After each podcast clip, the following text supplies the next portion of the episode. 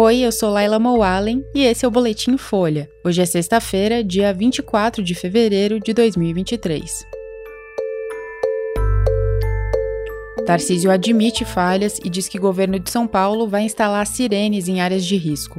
Com o apoio do Brasil, ONU aprova resolução por retirada de tropas russas da Ucrânia. E Bolsa Família deve ter extra por criança e adolescente, além de critério mais duro para os que vivem sozinhos. O governador de São Paulo, Tarcísio de Freitas, admitiu que o alerta de desastres por mensagem de texto não funcionou no litoral norte paulista. Disse que sirenes vão ser instaladas na área. O sistema vai ser similar ao de cidades como Petrópolis, no Rio de Janeiro, e vai alertar moradores sobre riscos em dias de chuva forte. Tarcísio prometeu ainda um treinamento para que as pessoas saibam o que fazer e para onde fugir quando os alarmes forem acionados. No fim de semana, antes dos deslizamentos que deixaram pelo menos 50 mortos, a Defesa Civil de São Paulo tinha enviado 14 alertas via SMS para 34 mil números de telefone cadastrados. Os trabalhos de busca continuam em São Sebastião. 36 pessoas ainda estão desaparecidas. O número de pessoas desabrigadas ou desalojadas supera 3.500.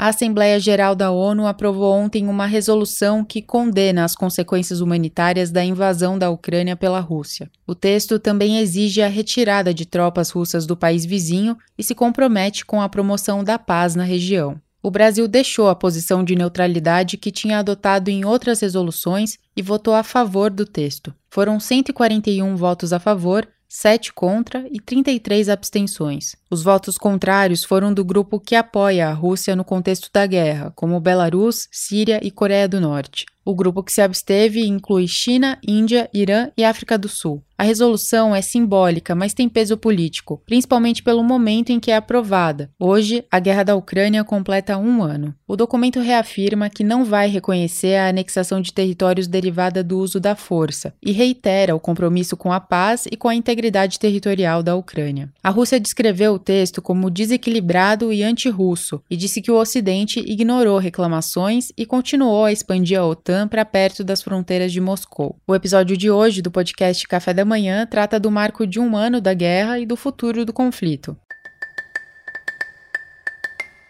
E o novo formato do Bolsa Família deve prever um valor adicional para famílias com crianças e adolescentes entre 7 e 18 anos. Esse benefício extra pode variar entre 20 e 50 reais por pessoa nessa faixa etária. O desenho do programa, que vai deixar de se chamar Auxílio Brasil e vai voltar ao antigo nome, ainda está em estudo pelo Ministério do Desenvolvimento e Assistência Social e deve ser concluído na próxima semana. Além do valor adicional, o Bolsa Família deve prever o mínimo de 600 reais por família e o pagamento extra de 150 reais por criança de até 6 anos, que foi uma promessa de campanha do presidente Lula. Técnicos do governo governo dizem que o programa deve ter critérios mais rígidos para a inclusão das chamadas famílias unipessoais, ou seja, as pessoas que vivem sozinhas. Houve uma explosão de cadastros desse tipo depois que o ex-presidente Jair Bolsonaro instituiu um valor mínimo a ser pago pelo Auxílio Brasil, independentemente do tamanho da família. Com isso, famílias teriam sido motivadas a se dividir para receber um valor maior. No antigo Bolsa Família, o benefício transferido dependia do número de filhos e da faixa de renda de cada pessoa. Para ganhar espaço no orçamento do programa, o governo também intensificou a análise de cadastros que podem ser fraudulentos.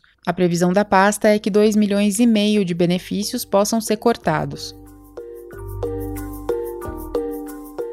Esse foi o Boletim Folha, que é publicado de segunda a sexta, duas vezes por dia, de manhã cedinho e no final da tarde. A produção é de Daniel Castro e Vitor Lacombe e a edição de som é de Rafael Conkle. Essas e outras notícias você encontra em folha.com. Até mais!